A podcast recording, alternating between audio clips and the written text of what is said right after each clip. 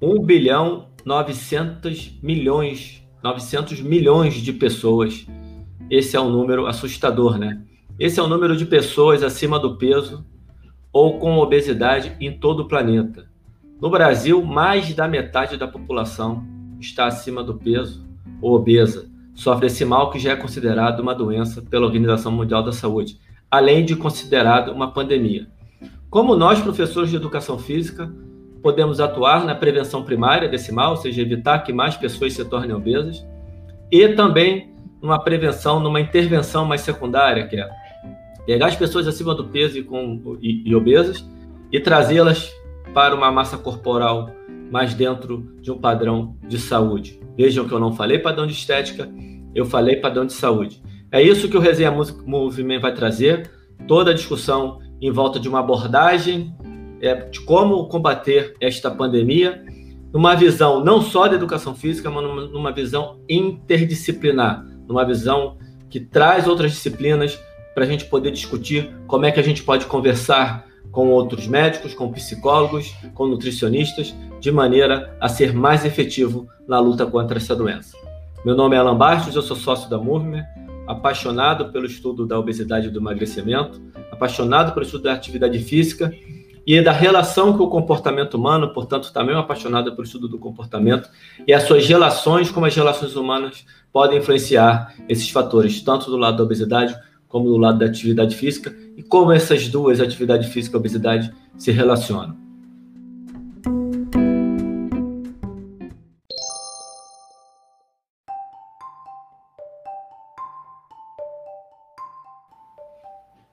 Beleza, Alan. Meu nome é Fábio Cauê, para quem não me conhece. Sou professor de Educação Física, é, é, doutor em Ciências, mestre em Educação Física, apaixonado por Fisiologia, apaixonado por Ciência. E ouvir esses números é extremamente assustador. É, é extremamente preocupante e a gente é, tem como missão trazer essa informação sobre a obesidade, sobre o emagrecimento, para que a gente efetivamente contribua né, com muita informação para que a gente consiga justamente fazer com que menos pessoas fiquem obesas e aquelas que hoje estão obesas ou com sobrepeso tenham um, um sucesso maior na sua jornada rumo a um, corpo mais saudável.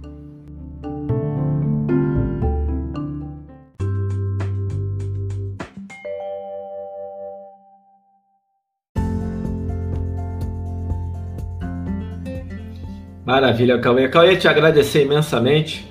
Né? Tem mais ou menos dois anos que eu te convidei para essa empreitada e a gente veio amadurecendo várias ideias até chegar nesse momento, aproveitando o projeto da Movement, de fazer o Resenha Movement, um projeto bem bacana. Quem quiser vá lá, assiste ao meu vídeo com Pedro Iva, a gente está explicando um pouco mais detalhadamente esse projeto. Inclusive, a gente aproveita para dar algumas dicas lá que são um pouco obesogênicas, no caso, mas que quando é, utilizadas com moderação, elas caem muito bem. A gente sempre bota lá uma, uma cervejinha boa, sempre faz um, uma graça, porque a gente precisa ter equilíbrio na vida, né, Cauê? E aí a gente vai falar de obesidade, de emagrecimento, não quer dizer que você tem que ter uma vida que você abre mão de tudo, não é por aí. Mas, enfim, obrigado por, por você estar aqui comigo. Esse projeto ele é 100% nosso e a gente tem uma missão aqui muito importante. Estamos abrindo o Resenha Movimento de Obesidade. Lembrando que o Resenha Movimento ele vai ter vários temas, esse aqui é um tema que vai ter muitas temporadas em função da sua abrangência e da sua complexidade. Muito importante, né, Cauê? As pessoas procuram muito é, as fórmulas do emagrecimento sem entender a complexidade que está por trás do fato de engordar. A gente vai tratar um pouco disso para depois a gente começar a trazer é, algumas ferramentas que possam ajudar, porque eu acho que quando a pessoa entende, Cauê, é, é, é, como se dá esse processo de, de ganho de peso, fica mais fácil de atuar na reversão desse processo. Né? E não existe uma fórmula mágica.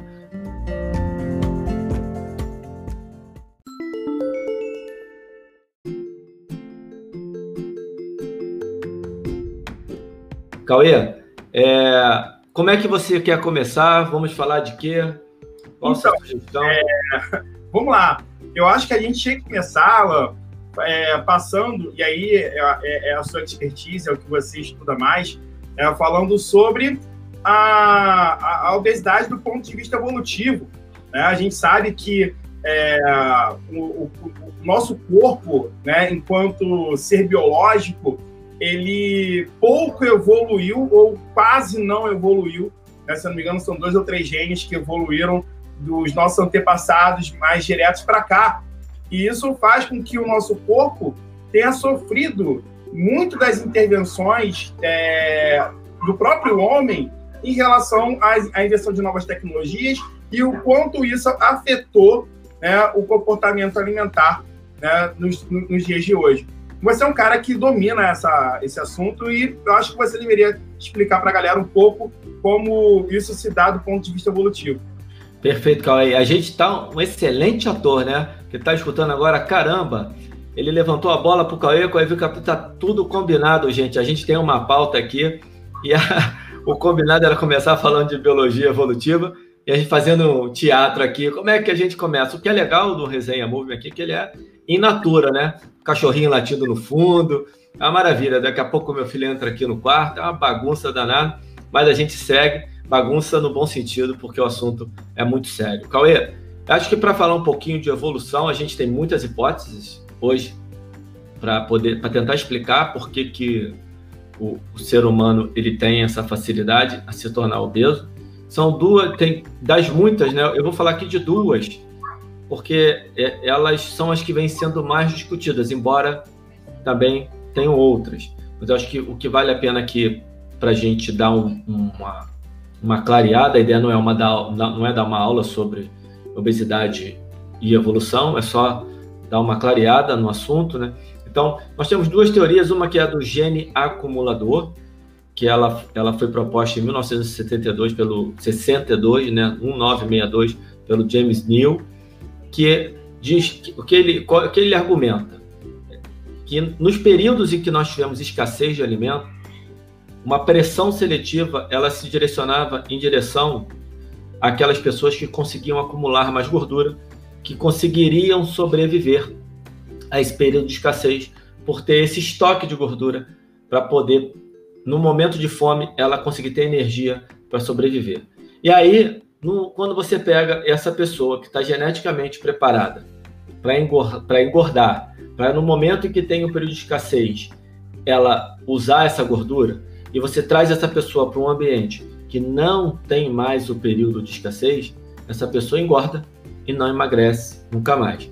Uma maneira bem simples de falar, né? você tem aí você tem explicações vindas da época da agricultura, dos períodos de, de, de, de escassez da época da agricultura, tem explicações vindas de 2 milhões de anos atrás, mas são duas explicações que vão para o lado da pressão seletiva. pressão seletiva. O que é pressão seletiva? Sobrevive aquele que melhor se adapta. E qual, qual seria a melhor adaptação nesse caso? A melhor adaptação seria você engordar, você, você ter uma capacidade de acumular gordura para no momento da escassez você usar essa gordura como estoque de energia. E aí o John Speakman em 2008 ele ele é, como é que me fugiu a palavra, mas ele contrapõe essa teoria, ele discorda dessa teoria e propõe uma teoria não, a hipótese, né? E propõe uma hipótese que é a hipótese da deriva gênica em relação, em relação a, a, a essa propensão à obesidade. o que, que ele diz? Lá, dois milhões de anos atrás, quando surgiu ali o Homo erectus, e que o, o homem começou a se tornar um ser mais social, começou a dominar o fogo, ser capaz de construir ferramentas, e ele, que era presa de muitos animais, passou a ser menos ameaçado como presa. Enquanto ele era ameaçado como presa, os mais magros, eles tinham maior chance de sobrevivência. No momento em que ele se organiza e ele não é mais tão presa como ele era antes, e ele é mais organizado e eles se defendem, as pessoas com genes que engordavam, que levavam a engordar, elas não estavam mais ameaçadas pelos predadores. E por conta disso, elas conseguiram sobreviver.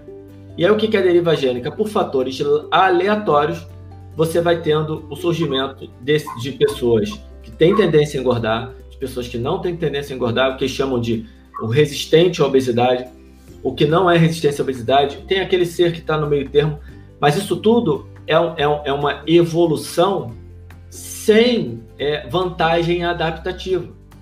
Não tem vantagem em ser gordo, não tem vantagem em ser magro naquela situação em que a gente, o que, que o, ser, o ser vivo ali, o Homo sapiens, né, não, desculpa, o Homo erectus, né, o gênero Homo, não estaria sendo ameaçado mais por seus predadores. E aí, de maneira aleatória, esse, a, à medida que a humanidade foi evoluindo, as pessoas foram nascendo, foram nascendo com genes para obesidade, com resistência à obesidade, com genes intermediários, e aí você vê, e, e ele explica, se não, se todos, se fosse, se a, se a hipótese do gene, do gene acumulador estivesse correta, na explicação do Spickman, não é o Alambate que está falando isso, eu estou reproduzindo duas hipóteses científicas, se a hipótese do James Neal estivesse correta, estivesse correta, você teria hoje 100% da população obesa.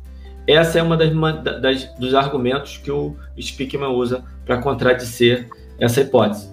Então, o que você tem? Você tem um ambiente lá, 2 milhões de anos atrás, que, que não tem é, comida refinada, não tem comida processada, não tem abundância de comida. Então, mesmo você pega indivíduos com propensões diferentes a engordar, não engordar, ser mais magro, ser mais forte, eles, esses mesmos indivíduos num ambiente que não oferta essas, essas possibilidades que o ambiente moderno oferta, então esses indivíduos continuam magros, eles continuam com um percentual com uma composição corporal adequada.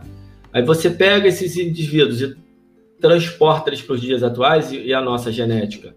É a genética ainda dessa galera que evoluiu nesses 2 milhões de anos, você coloca esses indivíduos no ambiente que tem comida processada, que tem açúcar à vontade, que o comportamento sedentário predomina de uma maneira absurda, e aí essas pessoas que têm a propensão a engordar acabam por engordar. Essas são duas hipóteses muito comuns de se ver do ponto de vista da evolução, Cauê. E aí, é, uma vez que a gente entende que, que, que, como é que a gente pode resumir isso? Independente da explicação de qual é o gene, se é o FTO, seja lá qual for, né, é o ser humano que vive hoje aqui, ele tem uma propensão, parte dos seres humanos, segundo a hipótese da, da deriva gênica, tem uma propensão a engordar. Porque o corpo que ele tem, a genética dele, é incompatível com o ambiente que ele vive. Daí, algumas pessoas tratarem a obesidade como uma doença de incompatibilidade, o que faz todo sentido. Então, é simplesmente isso. Você tem um ambiente programado, é, é um ambiente que te empurra um monte de oferta de alimentos, um monte de oferta de descanso, e a sua genética não está preparada para receber tanto comportamento sedentário e tanto alimento com tanta riqueza é, energética. E a pessoa engorda, Cauê. E aí, falando sobre isso, eu acho que é importante agora você trazer para gente um pouquinho desses mecanismos reguladores, seja do apetite, né, seja do, do, do, peso da massa corporal, que eu acho que é legal, porque assim, tá legal, pô, a gente engorda, mas como é que isso é regulado? Aí acho que é a hora que você pode dar uma explicação para gente. Perfeito, perfeito, Alain. E aí, é, é até legal a gente começar a falar é, desses mecanismos reguladores, porque a gente tem o que a gente pode falar de é, regulação fisiológica, né, que é a regulação da fome fisiológica, da saciedade fisiológica. Né? É, vamos supor tá, que você esteja com seu corpo 100% equilibrado, 100% equilibrado, tá? A, a gordura está ok, né? Suas reservas de gordura estão ok, suas reservas de glicose estão ok, tá tudo ok. Beleza? Então, a partir daí, o seu corpo cria mecanismos para regular o seu apetite para que a quantidade de gordura continue ok, para que a quantidade de glicose continue ok. Então, tanto a fome quanto a saciedade vão ser é, regulados de forma a manter esse equilíbrio, a homeostase ok? Já quando a gente começa a comer, né? Vamos supor que você esteja ali comendo absurdamente, né? Você estava com o corpo equilíbrio e começou a comer absurdamente por algum motivo qualquer. Pode ser, inclusive, pela oferta de comida. Você aumentou, né, teve um aumento da oferta de comida e você está ali comendo. Logo, as suas, é, o seu depósito de gordura, né, a quantidade de gordura que vai ser depositada lá nas células de gordura nos adipócitos vai aumentar.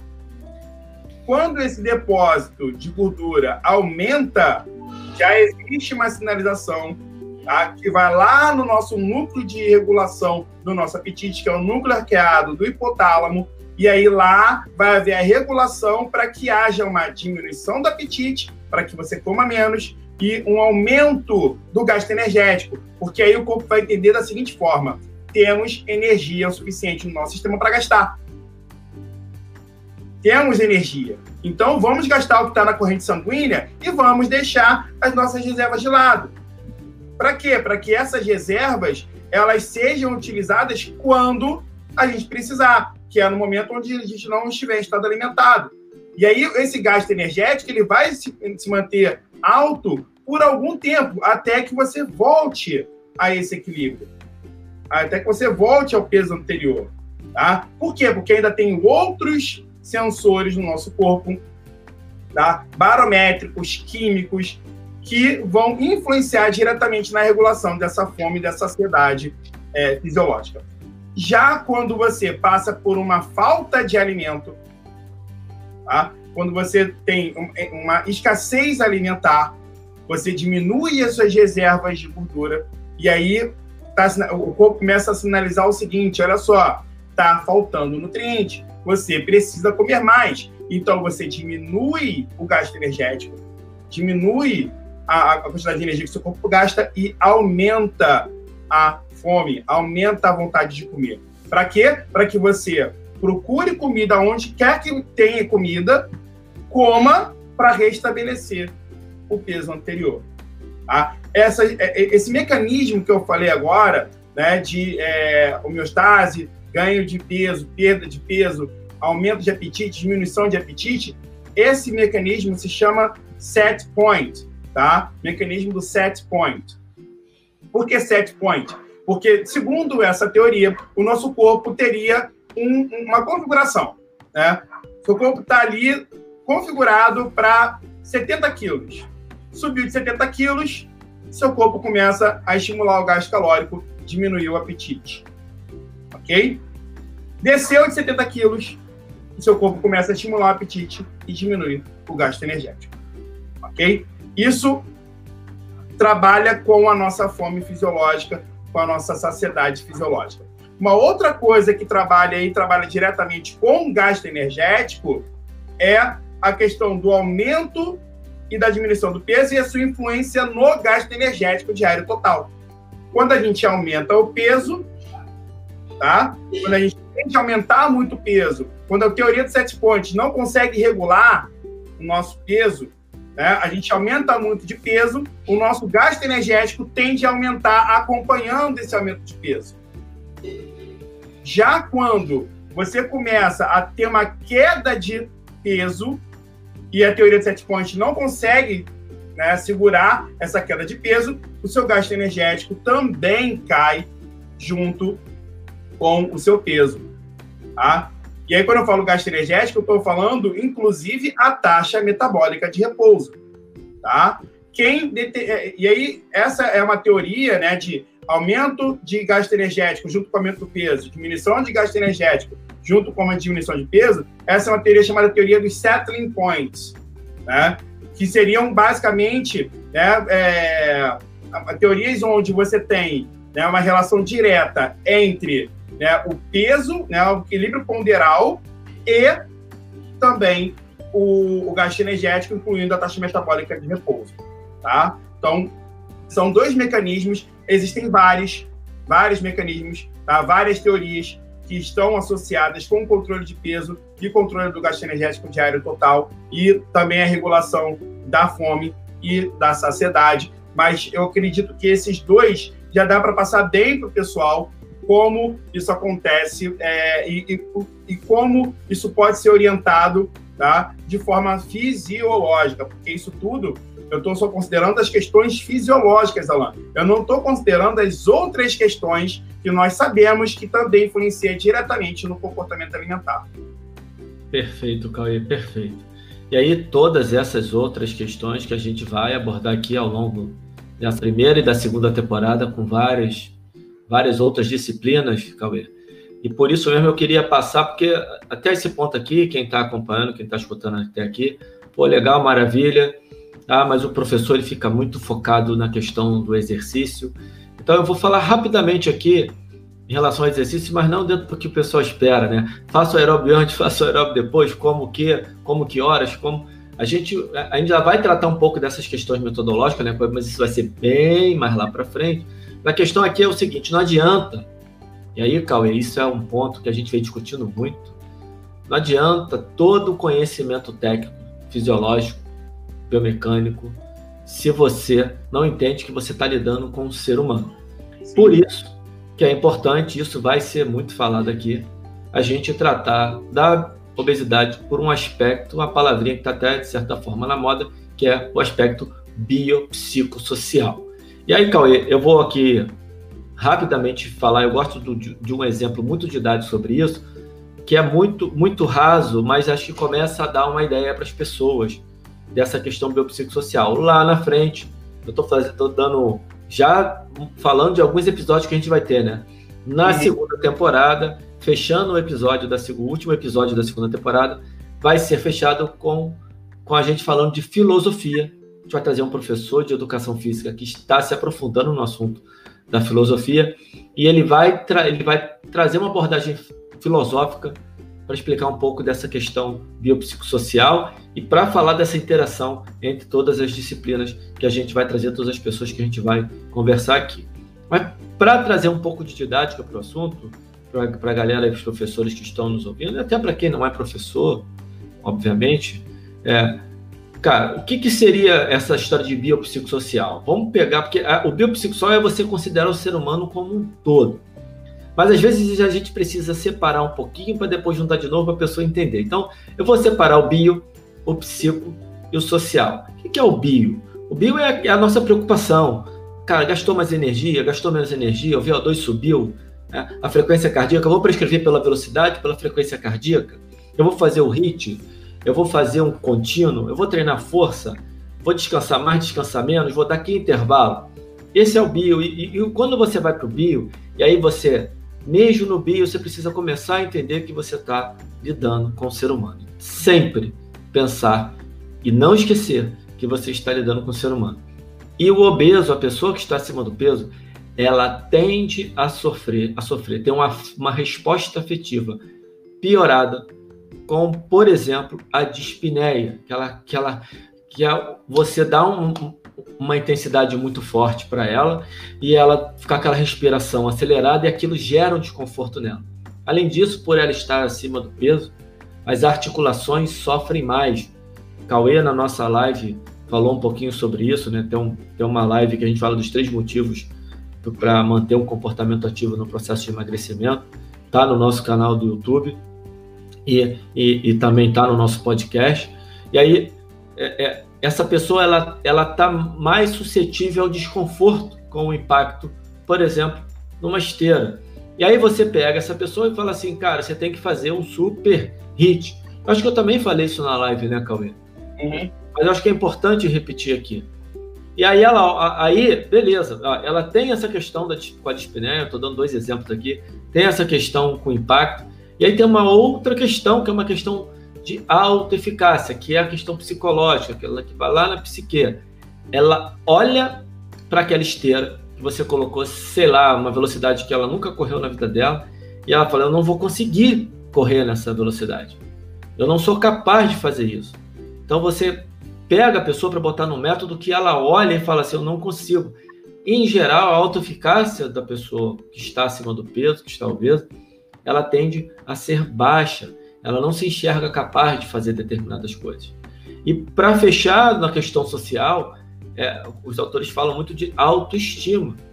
Ela tem uma autoestima baixa. Aí no ambiente, imaginem aqui uma academia lotada de gente, lotada de pessoas magras, pessoas fortes, pessoas saradas, e aquela pessoa acima do peso, ela vai entrar, como é que ela se sente em relação àquelas pessoas, ainda mais num, num, numa que é a, uma situação estética que é muito estigmatizada. Exatamente. A obesidade, então, os novos documentos que vêm falando de obesidade, do, do The Lancet, do, do Canadian Medical Association Journal, né? até do Instituto McKinsey, que, que é um instituto de, de, de, de business, né? de negócios, eles é, são várias instituições falando de obesidade, todas falam sobre essa estigmatização da obesidade. E o próprio cara, muitas vezes, ele tá nessa. Por isso que esse movimento que fala, cara, se aceite com o seu corpo, ele é legal.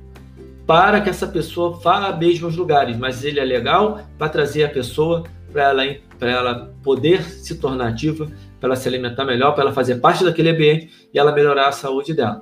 E é muito importante emagrecer, mas antes de emagrecer, é muito importante ela estar ativa, porque ela já começa a colher alguns benefícios muito antes da perda de peso. Então, o que eu falei aqui? Falei do bio, né, ali da dispneia, do impacto.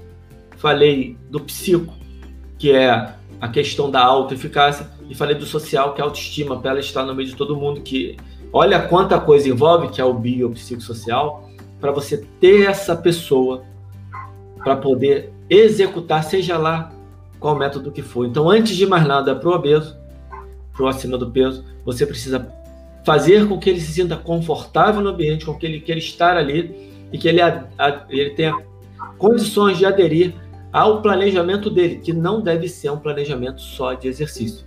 Estratégias pautadas só no exercício físico tendem a fracassar no, no, no, na luta contra essa pandemia da obesidade, na luta contra, contra o peso. Diga, Cleia, você ia falar alguma coisa? Perfeito, Alan. Não, eu, eu, eu lembrei de duas coisas aqui. Né? É, você falou do social e eu lembrei justamente de trabalhos que mostram que indivíduos que é, se relacionam, por exemplo, indivíduos obesos, que têm amigos obesos, né? Se uma pessoa tem que não é obesa está naquele meio, ela tem cinco vezes mais chance de, ser de se tornar obesa. Só de estar no meio de pessoas obesas. Olha o quanto o social influencia. Caramba. É, por um outro aspecto, né? Você está falando por outro aspecto. A gente está falando do, do aspecto da, do, do, da, da, promoção à obesidade. Né? é, exatamente. O social está tá, tá envolvido nisso também. Né? E eu uma história de um, de um aluno que eu tive e um relato que ele me deu que é muito legal. A gente um dia estava conversando e tal, e aí ele já tinha passado de entre várias academias, e eu estava trabalhando em uma, e ele me falou, Fábio, aqui foi a primeira e única academia em que eu me senti bem, em que eu me senti confortável, em que as pessoas não me olhavam com um olhar de reprovação, e aí, você falou do. do, do, do isso é uma questão social também, porque Sim, o, o, ambiente de prática de exercícios físicos ele é um ambiente totalmente hostil para esse público, né? E, em parte, parte dessa hostilidade é, é, é culpa nossa. Como professores de educação física, essa culpa é nossa. Uhum. Porque nós, é, nós promovemos isso através das nossas próprias condutas, porque a gente só liga essencialmente pro biológico. E a gente que olhar para o psico e social, justamente para que a gente consiga trazer esse cara, né? Para que a gente tenha esse cara do nosso lado e, você, como você falou muito bem, trazendo benefícios que são para além do emagrecimento. O emagrecimento é algo que tem que ser é, vislumbrado num longo prazo, não de forma imediata. De forma imediata, ele vai ter muitos outros benefícios que vão contribuir muito mais para a saúde e para a qualidade de vida dele. Perfeito, Cauê. Espetacular. Acho que é isso que a gente está, inclusive, a gente está vem sendo repetitivo e, e, e, tem que continuar a ser, né? Sim.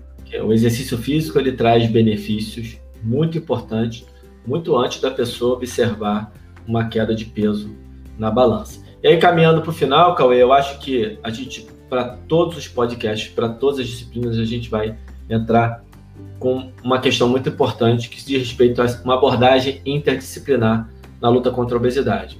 Eu queria que você falasse para a galera que está ouvindo e para mim, que é uma curiosidade minha também, isso eu ainda não conversei com você, de tudo que a gente conversa, a gente ainda não falou sobre isso, a gente deixou para ficar inédito aqui, para um saber a opinião do outro no ar, na hora, que é como é que você enxerga essa abordagem interdisciplinar e como é que você acha que é o papel do professor de educação física em relação às outras áreas, né, às outras disciplinas. Alan, é, eu acho que é, quando a gente fala da interação entre vários profissionais, é, eu não consigo ver uma interação que seja pautada na superioridade de uma palavra frente à outra. Eu, eu, eu sou muito é, da, do, do, conjunto de opiniões né, sendo é, colocados ali para juntos terem uma tomada de decisão. É, então, a, quando a gente tem uma ação realmente interdisciplinar, o professor de educação física ouve o médico, o médico ouve o fisioterapeuta, o fisioterapeuta ouve o nutricionista, o nutricionista ouve o psicólogo, o psicólogo ouve o médico, todo mundo se ouve. Todo mundo se ouve. E qual o papel do professor de educação física nesse sentido? Trazer as diversas opiniões que os profissionais de saúde vão ter nesse sentido, para quê? Para ajudar na tomada de decisão da melhor prescrição de exercício físico e também na, na forma ideal de promover atividade física leve para esse indivíduo. O que a gente já sabe, a gente já discutiu várias vezes por aqui, né, em outras lives, em outros momentos, a gente já discutiu que, inclusive ontem na nossa live, que está disponível uh, no, no, canal da Movement, tá, é, já está já, tá bem claro isso, que o comportamento ativo ele é extremamente importante no sentido de promover né, benefícios para os indivíduos obesos que vão para além da questão do emagrecimento. Né? Então, a gente tendo uma, uma gama de informações dos médicos, cada um nas suas especialidades, do fisioterapeuta, do psicólogo, do psiquiatra, do nutricionista, enfim, se esse, se esse cara, né, se esse indivíduo com sobrepeso ou obeso, ele é bem assistido, bem amparado por todos esses profissionais, o papel do professor de educação física é ouvir esse cara, né, ouvir todo, todas as opiniões e, a partir dela, tomar a melhor decisão em relação à prescrição de exercício físico, tá? O que vai ser mais prazeroso, mais alinhado para uma, um, uma aderência desse indivíduo a uma prática de exercícios físicos e como motivá-lo a ter um comportamento ativo além do exercício físico. Isso sim seria uma prescrição individualizada, hein, Cauê? Poxa, espetacular. Cauê, só assim, é, é, você já falou quase tudo, vou dar uma pequena complementada na, na minha visão. Só antes, cara, falar para a galera que o Cauê acabou de falar na live que nós fizemos ontem, mas a live, ele falou ontem, porque a gente está gravando tudo com muita antecedência, esses podcasts. Então, se você procurar ontem, você não vai achar. Essa é uma live que foi gravada no dia 15 de dezembro e a gente está gravando no dia 16 de dezembro o episódio que vai colocar no ar no dia 4. É, eu acho que é isso, dia 4 de janeiro, uma segunda-feira, é o primeiro episódio. Só para deixar isso claro. Outra coisa que eu acho legal falar para a galera aqui, por que, que a gente não fala multidisciplinar? Porque a gente entende que multidisciplinar, muitas vezes, já é. O médico, a pessoa está indo lá na terapia dela, está se cuidando com o psicólogo, está indo no psiquiatra, tem um que vai lá na, na nutricionista, no nutricionista, mas ninguém conversa. Então, ela está sendo é, assistida de todos os lados, mas ninguém se fala. Então, você tem uma, uma abordagem que é multidisciplinar. Para ser interdisciplinar, essas diferentes disciplinas precisam se conversar. E essa é a, a minha visão, Cauê, que eu acho que nós ainda precisamos evoluir muito, nós fazemos pouco. Por exemplo, é, a maioria dos profissionais que eu converso não, não, não, não troca com o psicólogo, Trocar com um psicólogo talvez seja um pouco mais complicado e seja uma quebra de paradigma. E vai ser muito legal, porque a gente vai ter duas psicólogas aqui conversando com a gente. E eu quero ouvir delas como é que a gente faz para chegar nelas. Eu já ouvi de uma, tá? eu já conversei com a psicóloga, e ela falou que o paciente tem que autorizar. E como é que a gente chega no paciente? Como é que a gente chega no paciente obeso? Os novos guidelines, as novas recomendações falam que a primeira parte para lidar com obeso é a abordagem, que eles estão recomendando uma coisa muito simples, que é, você vai ter que ter uma certa empatia para tratar, mas a pergunta seria: eu posso falar com você sobre o seu peso? Ou seja, você tem que pedir autorização para a pessoa para falar sobre a doença dela. E aí não fiquem ofendidos, porque a Organização Mundial de Saúde trata a obesidade como doença. Então eu acho que o grande desafio, Cauê, é quebrar, e a minha visão é que a gente precisa quebrar esse paradigma. É, as vaidades precisam ser diminuídas, porque quando o fisioterapeuta falar, cara, que você precisa fazer determinada coisa, quando, quando ele olhar o que você está fazendo, ele não ficar, cara, por que está fazendo isso? Esse aqui seria melhor. É, melhorar essa conversa não não assustar nossos clientes, né? Muitas vezes o que, o que eu vejo na prática, Cauê, e é ruim, e é para todos os lados, tal, que eu vou falar aqui, então não vou nem falar que, que é bidirecional, é um profissional quando vai, vai atender um paciente, cliente, aluno em comum, ele fala: ah, você precisa de tal coisa ser trabalhada. Quando você fala para o cara isso, para a pessoa, para o cliente, ele pensa assim: pô, essa tal coisa tem que ser trabalhada pelo outro profissional que está me atendendo. Aí ele vai no outro profissional e fala assim: cá, a pessoa que eu fui lá agora falou que você tem que fazer isso, por que, que você não está fazendo? Um, eu não sei se eu estou sendo claro, porque eu não quero falar da direção, porque senão, Alan, você está atacando a educação física, está atacando a fisioterapia, você está atacando a nutrição. Então, acontece. E, e, e, aí o que, que acontece? No meio disso, tem um ser humano. Que uhum. você, na tentativa de ajudar, talvez você esteja somente atrapalhando. Então, você tem que olhar, e aí a minha sugestão para todos os profissionais. Olha para o seu aluno, cliente, paciente, vê o que ele precisa, faz a sua intervenção, elogia, fala que vai conversar com outro profissional. E aí, para o outro profissional, você fala o que você quiser.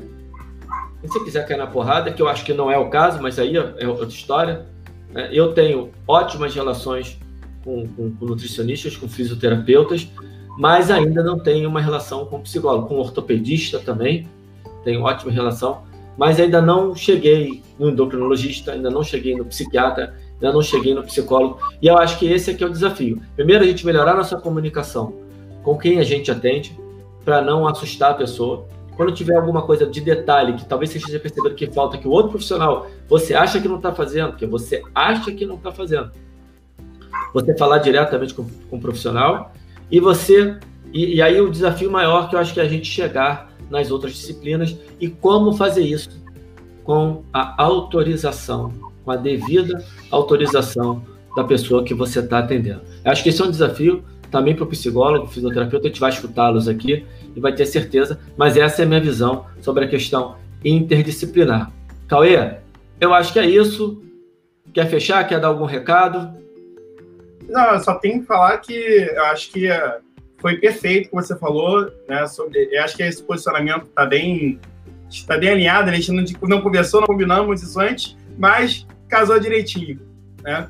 E, e é isso, galera. Eu acho que a gente já abordou bastante coisa por aqui. Eu acho que a gente ainda vai ter muito para falar, a gente tem muita coisa para discutir. A gente vai receber vários profissionais aqui justamente para que a gente consiga discutir nas várias vertentes, nas várias disciplinas. E eu estou bastante empolgado. Esse projeto está realmente espetacular. E acredito que você que vai ouvir a gente, vai ver a gente, é, vai, vai ver que é, esse projeto é algo diferente. É algo, eu, eu realmente estou muito satisfeito com tudo que a gente ainda vai fazer. Uma ansiedade boa, Cauê. Boa. Então, galera, fica ligado aí. Fiquem ligados. Amanhã tem um episódio novo no ar. Todo dia, de segunda a sexta, um episódio novo dessa primeira temporada, tratando de uma abordagem interdisciplinar na obesidade e no emagrecimento. Cauê, show de bola, muito obrigado. Nos vemos no próximo episódio. Forte abraço, galera. Forte abraço, galera. Um abraço.